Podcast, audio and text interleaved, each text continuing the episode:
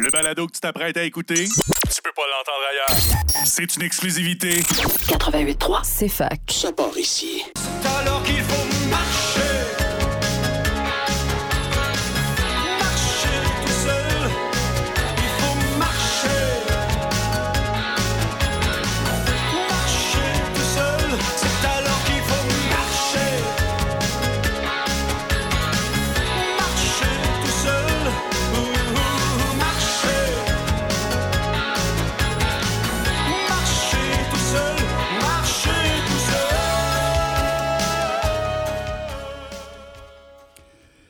Yeah. Bonjour tout le monde. Bienvenue beaucoup à cette émission euh, À nous le futur, euh, qui, est- qui s'est relâchée, n'est-ce pas, pendant une semaine.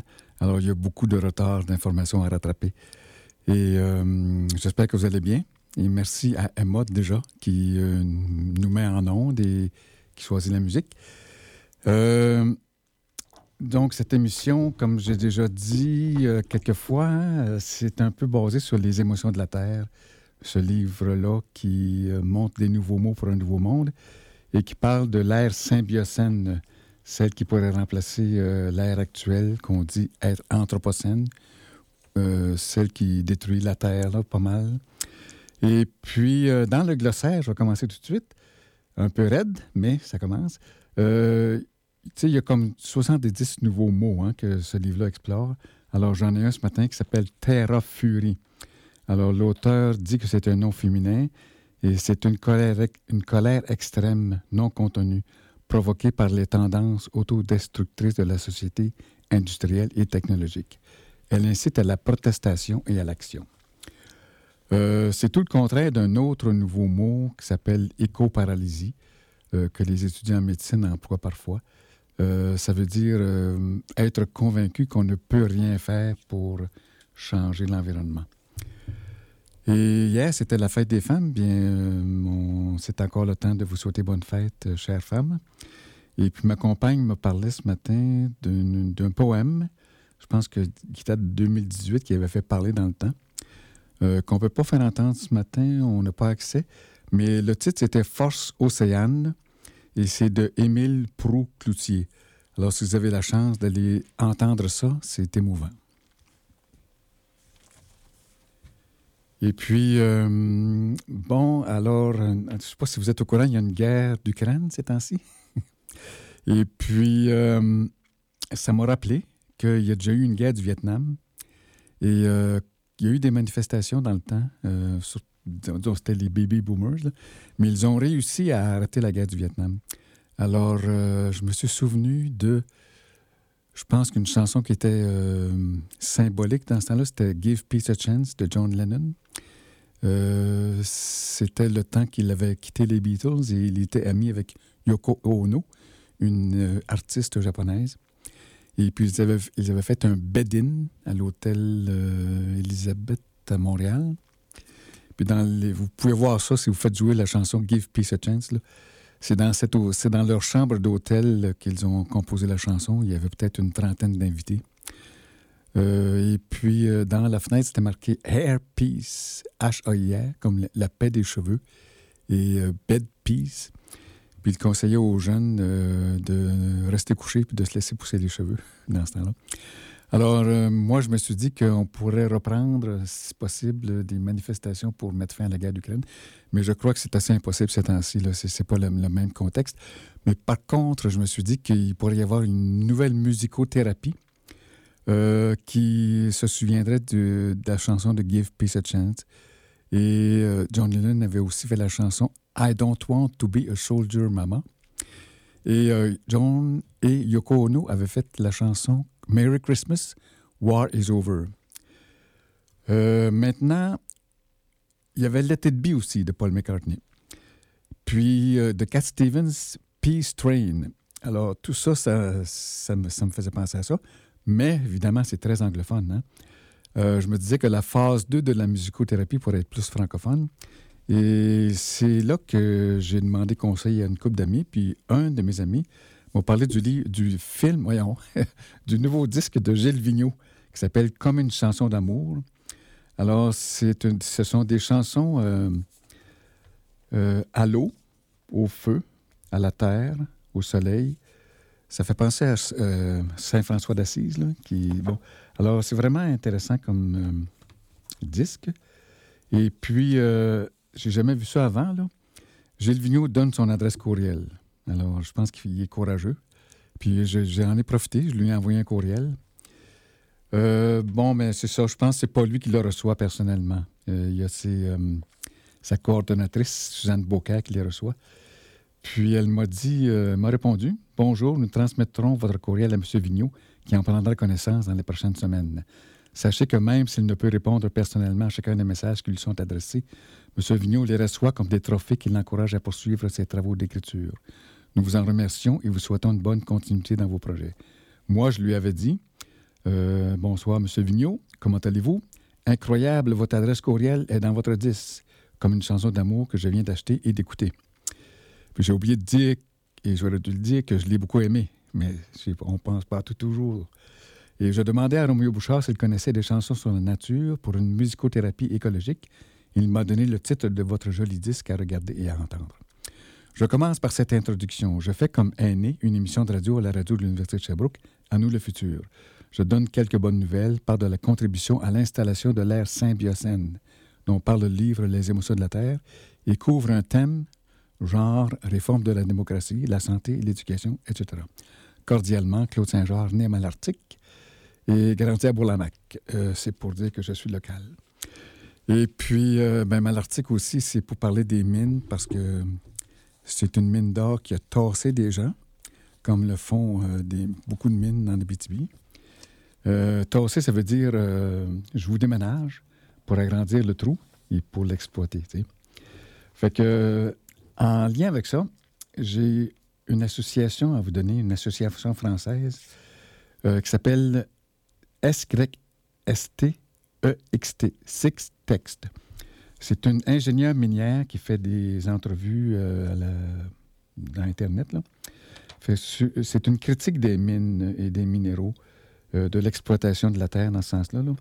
Fait que son, organisation, Système extractif et environnement, SysText, est une association de solidarité internationale née en 2009. Elle se donne pour objectif d'obtenir la transparence et la démocratisation des enjeux associés aux filières minérales. Elle se concentre sur l'industrie minière et, et, ses impacts humains, sanitaires, sociaux et environnementaux. La spécificité de SysText réside dans le fait que ses membres sont des professionnels du secteur ou confrontés à ce secteur dans l'exercice de leur métier. Ces missions s'organisent autour de quatre champs d'action la veille citoyenne, l'accompagnement de la société civile, la sensibilisation et la formation et expertise. Euh, c'est là que j'ai appris, dans une entrevue de deux heures qu'elle a fait avec Thinkerview, euh, qu'il y a 77 métaux dans nos téléphones cellulaires et dans nos tablettes. Ce qui veut dire que, n'est-ce pas, il faut y penser deux fois. Puis malheureusement, souvent, c'est pas recyclable. Et j'ai aussi appris qu'il y a 30 milliards de tonnes annuellement de déchets miniers qui sont irrécupérables. Alors, c'est à y penser. Et puis, je remercie Systex pour ces informations. Alors, euh, dans un autre ordre d'idée, il y a euh, Maxime Pedneau-Jobin, que j'ai interviewé euh, il y a, on va dire, trois semaines à peu près. C'est l'ancien maire de Gatineau qui était l'auteur d'un livre sur la participation citoyenne. Il a écrit euh, un article dans la presse récemment sur la Constitution du Québec. Ça s'appelle Le fruit est mûr. Mais il plaide en faveur d'une euh, Constitution du Québec. Là. Et euh, c'est très intéressant. Le seul peut-être hic, HIC, l'oubli, c'est qu'il ne parle pas d'écriture citoyenne de la Constitution. Alors ça, c'est quelque chose que le peuple pourrait être convié à, par une assemblée citoyenne, euh, une assemblée constituante, euh, d'écrire une constitution qui serait acceptée par référendum. Et puis euh, le Canada ne peut pas refuser ça. Maintenant, il y a eu un J'ai un ami qui m'a dit qu'il y avait eu un sondage euh, dont je n'avais pas été conscient. J'ai regardé. C'est il y a deux jours à l'université, euh, pardon, à la Radio-Canada. Ça s'appelle Est-ce que l'humanité est condamnée? La jeunesse canadienne craint pour l'avenir. Alors, c'est à Radio-Canada. Et puis, euh, Si vous n'avez pas entendu parler, bien, vous pouvez regarder. Euh, par exemple, 39, des répondants, 39 des répondants disent hésiter à avoir des enfants. 60% croient que le système d'éducation doit leur en apprendre davantage sur les changements climatiques. Fait que tout n'est pas négatif puisque euh, on dit que 71% des gens interrogés sont d'avis qu'ensemble, ils peuvent faire quelque chose pour lutter contre les changements climatiques. Donc, ils ne sont pas atteints par l'éco-paralysie. Tant mieux. Et puis, euh, selon l'ONU, parce que je vous le répète, je reçois euh, le bulletin quotidien des Nations Unies que vous pouvez recevoir vous aussi. Il s'agit de s'abonner. Euh, l'eau exige notre engagement, plaident les organisateurs d'une conférence de l'ONU sur l'eau. Et puis j'ai appris que trois problèmes fondamentaux. Tout le monde le sait une fois que c'est dit, c'est qu'à certains endroits, il y a trop d'eau. À d'autres endroits, il en manque. Et puis, à d'autres endroits, l'eau est sale. Euh, vous pouvez deviner que c'est le cas du Québec.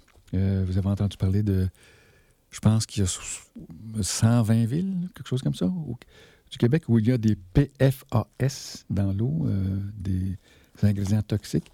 Là, la santé publique s'évertue à nous dire qu'il n'y a pas de danger, c'est correct. Mais c'est quelque chose dont il faut se méfier.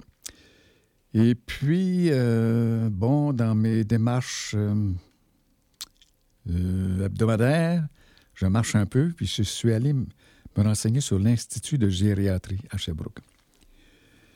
J'ai pas trouvé grand-chose. Ce que j'ai trouvé, c'est quelque chose d'inattendu. près d'une porte à terre, il y avait, j'ai compté, 200 mégots. Alors ça, ça m'a rappelé des mauvais souvenirs au sens où je sais, moi, qu'un mégot, ça pollue 500 litres d'eau. Et puis, j'ai cherché à qui parler, là, j'ai pas trouvé, mais finalement, j'ai fait... En tout cas, j'ai fait 4-5 étages pour trouver le responsable de la propreté, là. Il va falloir que je téléphone pour leur demander de mettre des cendriers spéciaux. Euh, c'est pas des cendriers normaux, parce que les cendriers normaux, on les jette dans les poubelles et ça va dans les sites d'enfouissement et ça fait le même travail chaque mégot pollue 500 litres d'eau. Alors, ça, prend des... Euh, euh, voyons, pour mettre les mégots, là, euh, ou qui sont envoyés dans des industries qui transforment les mégots en meubles, comme des chaises ou des bancs. Alors, j'aimerais ça que l'Institut de gériatrie fasse ça ici. J'en avais parlé au conseil municipal. Il y en a un petit peu à Sherbrooke, mais ça manque. Il y en a pas assez. Et aussi, euh, le dimanche à 10 h, si vous prenez la télévision TV5, je vous encourage fortement à regarder cette émission, je crois, de deux heures, qui reçoit quatre auteurs et ou autrices. C'est vraiment intéressant, puis euh, c'est vraiment moderne, au sens où c'est complètement spontané. Euh, ça veut dire qu'une fois que l'émission est terminée, j'appelle les librairies, puis personne ne les a. Les, livres arrivent deux mois plus tard ou quatre mois plus tard. Il y en a un qui s'appelle Crie-le. Euh, c'était une émission sur la contestation, on va dire. Et puis, euh, j'ai reçu le livre finalement. Et puis, dans ce livre-là, il parle d'un contestataire chinois qui s'appelle Liu X-A-U Béo, Xiaobo, qui a écrit le livre Vivre dans la vérité, puis aussi une couple d'autres livres. Et dans un de ses livres, il a la Charte 08. C'est lui qui avait écrit ça. Euh, puis ça avait été approuvé, c'est-à-dire félicité en tout cas par Vaclav Havel, qui avait euh, un contestataire aussi pour la démocratisation euh, de la Tchécoslovaquie, je pense. Et fait que cet auteur-là, par la Charte 08, demande la démocratisation de la Chine. Et ça ne veut pas dire que nous non plus, nous n'avons pas besoin de ne pas réformer notre démocratie. Euh, ceci étant dit, je vous encourage de chercher la charte 08 dans Internet. Et puis, eh bien, il s'est passé ici, euh, le 23 février dernier, une manifestation euh, pour plus de justice sociale et environnementale. Et les gens qui y étaient demandaient zéro émission de gaz à effet de serre d'ici 2030. Je sais que c'est beaucoup. Et je sais que d'où ça vient. C'est de Marc Brulmans, le biophysicien québécois, qui est cofondateur de la déclaration d'urgence climatique qui s'appelle la DUC. Euh, la déclaration d'urgence climatique, elle a été acceptée à Sherbrooke en 2018 grâce au, travail d'un groupe, euh, Sherbrooke en transition, euh, ou Urgence climatique Sherbrooke. Et puis, la ville euh, travaille un peu dans ce sens, puis je pense qu'elle fait euh, un rapport en ce moment sur le changement climatique. Alors, c'est ça que ça donne, mais c'est loin d'arriver à zéro émission de gaz à effet de serre en 2030. Je vous suggère de faire des pressions et de vous renseigner vous-même là-dessus, et on en reparlera plus tard. Puis, j'ai reçu euh, de Milieu de vie en santé un excellent document pour des villes vivantes. Je vous encourage à aller voir ça. C'est villevivante.ca. Je n'ai pas le temps d'en parler plus que ça. Mais je sais que vous, vous, vous, pitonnez déjà. Vous, êtes jeune et vous avez accès à toute l'information. Puis j'ai reçu aussi de la campagne internationale pour l'abolition des armes nucléaires. Une petite lettre, là, euh, m'encourageant à continuer à lire là-dessus parce que euh, c'est important ces temps-ci, avec Poutine et l'Ukraine et tout ça. Il ne faut pas euh, mettre sous le tapis la peur. Et puis, euh, il faut continuer à signer le traité TIAN, Traité international pour le désarmement nucléaire. L'ONU n'aime pas ça. Elle n'est pas d'accord avec l'escalade nucléaire en Ukraine. Et puis, euh, le Canada est encouragé à ratifier ce traité sur l'interdiction des armes nucléaires. Il ne l'a pas fait encore. Euh, Canada branle. Et puis, euh, à Cannes, France, c'est euh, une année de menace de guerre nucléaire. C'est une lettre de nouvelle de février 2003. Et puis, l'ONU dit qu'un an après l'invasion de l'Ukraine, elle exige le retrait des forces russes. Au moins, elle a parlé. Alors, c'est ça. Je pense qu'on peut aller en pub en ce moment. Et puis, on revient avec euh, des informations, un autre dossier. Merci beaucoup. Rebonjour, je m'appelle Claude Saint-Georges. Je vous souhaite la bienvenue à cette émission À nous le futur. Euh, le 1 des plus riches accepte pour cette émission de partager le futur avec le 99 des plus pauvres. Euh, C'était Cave Boy qui nous chantait I Wonder. Et puis, dans les nouvelles, tout à l'heure, j'ai oublié de vous parler du livre L'équilibre énergétique de Pierre-Olivier Pinault, euh, qui dirige la chaire de gestion du secteur de l'énergie au HEC à Montréal. Il y a un article dans la presse qui s'appelle Éloge de la sobriété qui parle de ce livre-là. Et un autre article dans le Devoir de Aurélie Langto qui s'appelle Désirer autre chose. Alors, ça m'a convaincu d'acheter le livre. Et euh, bon, dans le livre, à la fin, à, à on dit comment comprendre notre consommation d'énergie et agir pour durer. Pourquoi faire une transition énergétique? Pour retrouver un équilibre après des années de croissance de la consommation? Qu'est-ce qui devrait nous motiver? Sur quelle, quelle technologie pouvons-nous compter? Nous devons agir en cohérence avec nos principes plutôt que de chercher à renverser notre système économique. Il faut cesser de contourner ces règles, cesser de tricher. Ainsi, nous pourrons agir pour durer et vivre mieux. Cette quête d'équi- d'équilibre devrait être tant collective qu'individuelle. Alors, c'est le point de vue. Euh, disons que ce n'est pas une révolution économique euh, dont il parle, mais c'est intéressant, c'est bien pensé. Euh, il a noté que nous polluons euh, allègrement sans payer pour les conséquences. Alors, il propose des amendes pour trop de pollution. Ensuite de ça, il a noté que nous subventionnons, subventionnons le pétrole. Alors, il propose d'arrêter de subventionner les combustibles fossiles. Et troisièmement, il propose de euh, tarifer le kilométrage. Il n'est pas le seul à faire ça. Là. Je pense que dans le journal Entrée libre qui s'en vient, il va y avoir un, article à ce sujet-là, euh, de Martin Lemons, par exemple, qui peut-être viendra ici? Maintenant, euh, je commence un des deux dossiers principaux de cette semaine. C'est deux sujets tabous. Euh, c'est pas un tabou bien, bien épeurant. Le premier, c'est la longévité humaine. Euh, moi, ça fait assez longtemps que je m'intéresse à ça, puis euh, je note à peu près zéro résultat.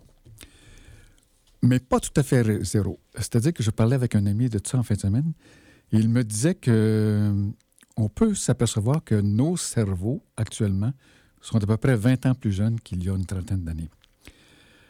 C'est l'observation qu'il avait faite. Alors, là, je vous parle d'un livre, j'en parlerai pas beaucoup, mais quand même, de 1984 ou 82.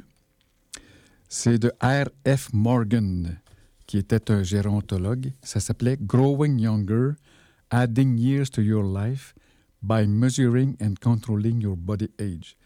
Moi, j'avais vu ce livre-là dans une, euh, voyons, euh, une revue, L'Actualité. Et puis, il dit que la jeunesse est un état d'esprit que chacun doit s'efforcer de conserver. Bon, OK, c'est bien, bien dit. Et euh, ce monsieur-là n'a pas réussi à travailler au Canada. Il a fallu qu'il s'expatrie en Californie. Il disait que la gérontologie a fait beaucoup de progrès, mais qu'elle n'applique pas ses recherches. Donc, lui a écrit deux livres qui s'appelaient Applied Gerontology. Euh, son idée principale, c'est de mesurer l'âge du corps, ce qui ne se faisait pas avant lui, et de penser à des stratégies pour l'abaisser. Alors, euh, quelques décennies se passent, puis là, il y a un nouveau euh, joueur là, qui s'appelle euh, Christophe de Jaguer. J-A-E-G-E-R, c'est comme ça que moi je, je prononce ça, là, je suis pas sûr. Euh, c'est un médecin gériatre. Puis j'ai deux livres de lui. Un qui s'appelle euh, Nous ne sommes pas plus faits pour vieillir. Vivre 120 ans en bonne santé. Donc, c'est un titre accrocheur. C'est sûr qu'on vieillit un peu, là. Mais euh, il peut, il nous montre qu'on est, on serait capable de vivre 100 120 ans en bonne santé. Et puis l'autre livre, c'est Bien vieillir, bien vieillir sans médicaments, les clés de la longévité en bonne santé. Alors, bien sûr, il faut commencer jeune pour arriver à ça, hein, parce que, euh, bon, moi, je suis membre, disons, de la QDR, l'Association l'Association québécoise pour la défense des droits des retraités. Euh, il y a un comité environnement, et nous avons eu un Zoom récemment. Et puis, pour commencer, euh, les huit membres euh, ont parlé de leur maladie. Chacun avait des, petites maladies, là, des gens entre 70 et 80 ans. là. Et donc, bien veiller sans médicaments, pour ces gens-là, c'est non, c'est oh, c'est plus trop tard. Alors, à la page 13, voici ce que dit le livre. Ce livre s'adresse à vous qui avez toujours su, mais également à vous qui découvrez, quel que soit votre âge, que votre santé est votre principale richesse. Vous souhaitez devenir des acteurs de votre santé sans attendre passivement que votre capital santé se dégrade progressivement jusqu'à ce que les maladies apparaissent, vous contraignant à prendre des médicaments pour les, tra- les traiter et à regretter de ne pas avoir agi plus tôt. Rassurez-vous, il n'est jamais, il n'est jamais ni trop tôt pour s'intéresser sérieusement à son capital santé, ni trop tard. Alors, je suis allé voir l'Institut de Yaguer au- euh, en France. Et puis, euh, il y a un article qui s'appelle Les perspectives de l'âge physiologique. Je vous en lis un petit peu. Les aptitudes fonctionnelles de l'être humain vieillis- vieillissent à des vitesses variables. Tous les individus du même âge chronologique n'ont même pas les mêmes niveaux de capacité physiologique. Et enfin, pour connaître ce qu'un individu en particulier est capable de faire, il n'y a pas d'autres alternatives Pardon, il n'y a pas d'autre alternative que de mesurer directement les capacités de cet individu. C'est ça qui veut dire euh, l'âge physiologique. Et dans un autre article, euh, le principe de l'âge physiologique, qu'est-ce que c'est? Eh bien, il s'agit d'un dépistage et la prévention représente un autre aspect de la mesure de l'âge physiologique. Cette mesure devient un vi- une véritable priorité. L'âge physiologique doit donc permettre de décrire l'état physiologique d'un individu à chaque stade de son vieillissement chronologique. Alors, je ne sais pas si vous comprenez la différence, là. On mesure l'âge du corps, puis on peut avoir des stratégies pour euh, faire baisser. Euh, alors, c'est là que je suis allé voir l'Institut de gériatrie de Sherbrooke pour tenter de trouver s'il y avait des chercheurs ou un secteur de recherche, un champ de recherche sur la mesure de l'âge du corps. Et euh, c'est zéro. Personne ne s'intéresse à ça. Presque pas. En tout cas, fait que c'est dur à trouver. Mais peut-être que par hasard, quelqu'un s'y intéresse un peu, là. Mais vraiment, il faut. Il n'y a, pas de champ de pratique réel là-dessus. Et ça fait 40 ans que moi que je cherche ça, là, puis c'est pas encore rendu à Sherbrooke. Alors, on, on retourne en France. Ça s'appelle l'Institut de Euh, il y a un sous-titre anglais qui s'appelle Life Partners for Health, Health and Longevity. Euh, dans la mesure de l'âge chronologique, il y a un autre article. L'âge chronologique ou administratif est une mesure très relative du vieillissement du corps humain. Euh, je ne peux pas vous lire tous les livres, tous les extraits, mais je vais y aller un petit peu à page 18 ici. Euh, deux principales actions qui vont souvent à l'encontre des idées reçues ou des pratiques actuelles s'imposent donc. Évaluer l'état de nos systèmes avec des outils performants pour une vision globale de notre santé et agir conjointement sur tous les facteurs de maintien et d'amélioration de notre santé en corrigeant les carences. Ça prend de l'éducation et euh, dès le plus jeune âge. Je vous donne un exemple. J'ai j'ai eu un examen optométrique récemment. Euh, je pense que j'avais été deux, trois ans sans y aller. Et euh, là, on a trouvé que je commençais à faire un glaucome. Euh, alors, heureusement, j'ai été référé à un ophtalmologiste qui a dit que ça a été pris à temps. Alors, je prends des gouttes, là, puis je crois que ça va s'améliorer. Fait que pour vous, là, la nouvelle jeunesse, je vous encourage à aller peut-être aux deux ans au moins, là, euh, faire un test de la visu- visualisation, de, la force de vos yeux, pour éviter, euh, prévenir et éviter des maladies. Donc, construire sa longévité personnelle est, à mon sens, dit le Christian de Jaguer, un acte individuel, et responsable. C'est même un acte citoyen qui vise une optimisation euh, physiologique. Je n'irai pas plus loin. Ce dossier est déjà terminé. et on passe à la musique. Alors bonjour, bienvenue à l'émission À nous le futur. C'est Claude et c'est Emma qui vous fait entendre la musique. La musique que nous entendions, c'est Bardo. Cette nuit, le titre. Euh, je vous répète le nom des deux livres que j'ai mentionnés. Docteur Christophe de Jaguer, Bien vieillir sans médicaments, les clés de, de la longévité en bonne santé, ainsi que Nous ne sommes plus faits pour vieillir, vivre 120 ans en bonne santé. Alors, voici déjà le deuxième euh, dossier tabou euh, de cette semaine. Il s'agit de, euh, je vous le donne en mille, sortir de la religion. Mais je vous fais une introduction beaucoup plus longue que là. Donc, tout d'abord, hier soir, à Radio-Canada, euh, dans l'émission Reportage, il était question d'une une femme turque qui a immigré jeune en Allemagne et qui est devenue avocate et qui est bisexuelle et qui est imam dans une mosquée qu'elle a créée en Allemagne. Et son point central, je pense qu'il y en a deux, c'est qu'elle souhaite une révolution sexuelle en, en islam parce qu'elle constate qu'il y a du patriarcat. Euh, et aussi, dans son euh, imam, là, il y, a égalité homme-femme. Les femmes ne sont pas obligées de porter le niqab et le tchador, et puis pas obligées de se voiler. Donc, il s'agit de Seran ATES, ATS. Et puis, elle a écrit euh, Une révolution sexuelle euh, nécessaire en islam, mais moi, je ne l'ai pas trouvé. Euh, je ne sais pas si le titre a été changé, mais j'ai vu qu'il y a un titre qui s'appelle La traversée des flammes, turque, allemande et libre. Fait que euh, ça m'amène aussi à la question du matriarcat. Euh, vous savez que les, Iroquois du Québec, l'Iroquoisie, a eu un matriarcat. Moi, j'ai suivi des cours d'Iroquois pendant six mois à peu près, et c'était axé une- presque uniquement sur l'histoire du matriarcat iroquois. Et puis, deuxièmement, il y a un livre qui s'appelle Le calice et l'épée, euh, qui fait une histoire euh, d'une époque matriarcale où il y avait vraiment égalité homme-femme. Ça a duré 5000 ans. C'était, je pense, en Mésopotamie. Alors, le titre, c'est Le calice et l'épée de Ryan Esler, E-I-S-L-E-R. Et puis, bon, ben, à force d'être pacifique, là, euh, finalement, peut-être qu'ils se sont un peu trop relâchés. Et les barbares sont arrivés. ça a été la fin du- de ce matriarcat-là. Fait que dans la religion euh, musulmane autant, que catholique, euh, c'est le patriarcat qui mène. J'en avais pas pris tant conscience que, que ça avant hier soir. Parce qu'effectivement, si euh, nous vous regardez la dernière scène de Christ avec ses douze apôtres, c'est tous des hommes.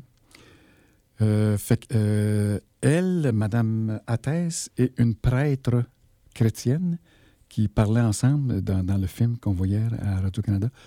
Elles disaient qu'elles aimeraient la première scène au lieu de la dernière scène où il y aurait euh, une égalité homme-femme dans la religion. Alors, autrement dit, euh, c'est une option, l'égalité homme-femme dans la religion. Mais moi, ce matin, je vais regarder avec vous sortir de la religion. C'est une autre option. Euh, c'est une option qui est, qui est expliquée par Abdeno Bidar. Euh, c'est la laïcité vue par un philosophe français musulman. Alors, je m'explique un peu. Euh, ce monsieur Bidar, euh, il est né en France et sa mère était catholique.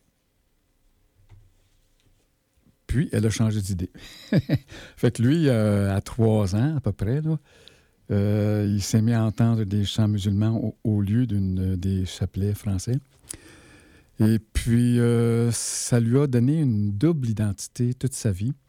Puis, ça y occasionnait des problèmes inte- intellectuels et émotionnels. Et, il a réglé tout ça par la philosophie. Et euh, nous parlons souvent dans cette émission de l'effondrement écologique là, euh, de la société. Fait que lui a écrit Les tisserands, réparer ensemble le tissu déchiré du monde, c'est-à-dire créer des liens avec la nature, en nous-mêmes et avec les autres. Puis il a écrit un livre aussi, c'est Quelles valeurs partager et transmettre aujourd'hui. Alors, c'est de pas de ça qu'on va parler aujourd'hui. C'est dans une émission ultérieure. Euh, ce dont on va parler, c'est de son premier livre, je pense. C'est une lettre ouverte au monde musulman. C'est un petit livre de 65 pages environ. là. Bon. Et ça a été vendu à des millions d'exemplaires. Alors, euh, bon, il se plaignait au monde musulman qu'il n'écoutait pas vraiment le vrai sens du Coran. Là, il parlait lui en tant que philosophe. Et puis, euh, en même temps, il critique l'Occident. Fait que je vais vous lire quelques extraits, si vous permettez. Euh, bon, page 48. Euh, la sphère d'influence de cette pratique religieuse intolérante, elle est désormais euh, que tu te retrouves trop souvent dans l'extrême inverse de celui où s'est égaré l'Occident. Tandis qu'il a, tranché le lien sacré entre l'homme et l'infini, toi tu étrangles l'homme avec ce même lien infini. Ni l'un ni l'autre, c'est-à-dire l'Occident et euh, le monde musulman, ni l'un ni l'autre ne comprenaient ni ne maîtrisaient plus rien au lien sacré avec l'infini. On passe à la page 58 qui va être peut-être plus euh, positive. Euh, le Coran ne dit pas autre chose lorsqu'il nous montre Dieu confiant l'univers à Adam. Il fait de lui son héritier, son successeur dans la fonction créatrice. Alors, c'est l'idée principale du livre, c'est euh, de- finalement de sa pensée. C'est la religion était là comme modèle de base, comme matrice, comme exemple. Maintenant, nous avons mûri et au lieu d'un Dieu extérieur à soi, nous devenons nous-mêmes euh, une sorte de Dieu, de bébé Dieu qui est créateur, qui- devenons activer notre fonction créatrice. Je dis bébé Dieu parce que nous avons une super puissance, là, mais nous ne savons pas contrôler notre puissance. hein. On, pense aux bombes atomiques et euh, l'écologie qu'on détruit. là. Alors, il a écrit ce Abdeno Bidar, Révolution spirituelle. Mais non, tout n'est pas perdu. Non, le mal n'est pas encore vaincu. Tout est à réparer, à recommencer, à réinventer. Vous allez y arriver, vous allez tout changer. Vous allez finir par le créer, le fameux monde d'après. Mais par où commencer? Alors, ce livre-là, c'est un long poème. Et puis, bon, il reste euh, cinq, mi- cinq minutes à peu près pour achever ce gros dossier. Euh, donc, je m'inspire du livre Comment sortir de la religion. Puis, j'ai à peu près 25 pages euh, à vous citer. Ce sera absolument impossible. Fait que vous avez le titre, là. Abdeno Bidar, Comment sortir de la religion? Euh, c'est aux éditions Les Empêcheurs de penser en rond, la découverte. Euh, nous avons besoin, dit-il, d'une sagesse. L'auteur propose de désoccidentaliser notre compréhension de la sortie de la religion. Peut-on aller chercher ailleurs, entre autres dans l'islam, de quoi venir au secours de l'épuisement du discours occidental sur la religion? Peut-on aller chercher dans les religions elles-mêmes les ressources pour penser ce nouveau stade d'évolution de l'humanité tout entière? Je pense que je vais aller en musique euh, de façon surprenante Et je vais lire quelques extraits. Je, je vais me préparer à terminer ce dossier entre-temps. Merci. Allô, à nous le futur, on revient. Et c'était Rose Bush qui chantait Auroville. Euh, je vois une note que j'avais écrite à 10h34. J'étais dans le studio et j'entendais de la musique. La vie est belle. Et puis, euh, Auroville, euh, c'est une drôle de coïncidence parce que dans mon livre ici, là, il parle du philosophe Sri Aurobindo.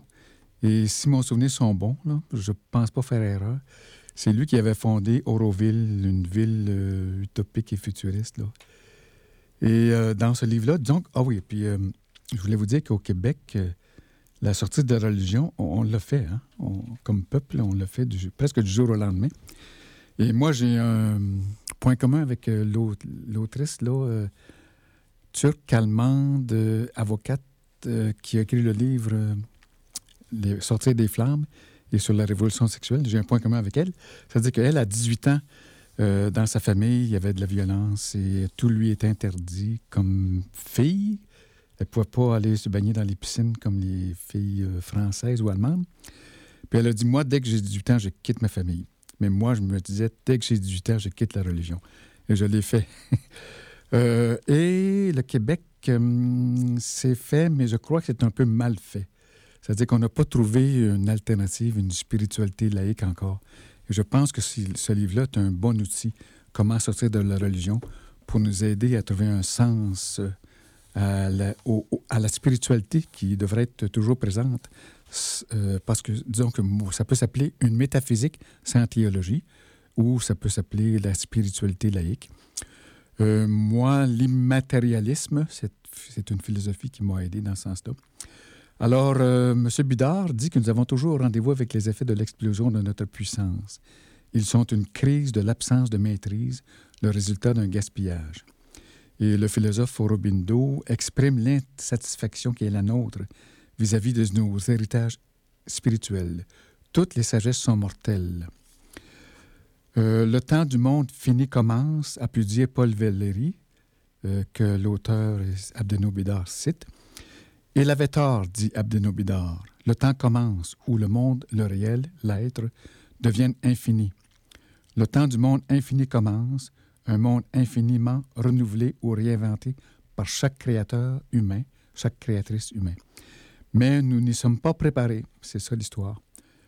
Euh, nous ne savons pas gérer notre nouvelle surpuissance, notre euh, comportement divin, euh, incompétent, on peut dire. Notre avenir et notre bonheur dépendent de notre bonne sortie de la religion. L'homme le plus heureux est celui qui crée. Alors c'est un appel à la création. Et euh, bon, chacun doit créer lui-même en cherchant et en trouvant les expressions les plus créatrices pour sa propre puissance d'agir. Je crois que ça ne me sert à rien de citer davantage cet homme-là. Vous devriez le lire tout comme moi le relire assez souvent. C'est une réflexion sur euh, la spiritualité laïque que nous devons inventer et euh, qui peut rejoindre une métaphysique sans théologie. Est-ce qu'on peut se lancer dans un petit peu de musique? Merci. Alors, bonjour à nous, le futur, c'est ici, avec Claude et Emma, qui nous met en onde. Et puis, euh, dans quelques minutes, on va jouer, hein, n'est-ce pas, le jeu. Euh, C'était Michel Villeneuve, et bon, c'est le Nord, en tout cas, la chanson. La prochaine, c'est Jo- Joey Napoléon, Cavalier solitaire. Je vous remercie d'avoir été à l'écoute. Nous avons parlé de la longévité humaine, qui, euh, j'espère, va s'augmenter. Et puis, on a parlé de la sortie de la religion euh, pour parler de la spiritualité laïque. Et je vous souhaite une bonne semaine. Et pour la semaine prochaine, de quoi on va parler, je ne sais pas plus que vous. ça se peut que ce soit les changements climatiques. En tout cas, ça se peut que ce soit une, une- une entrevue aussi, aussi. Alors, reposez-vous bien, soyez heureux et merci à tout le monde. Merci à Emma. Bienvenue à monsieur pour l'émission sur le jeu. Ici Claude pour À nous le futur.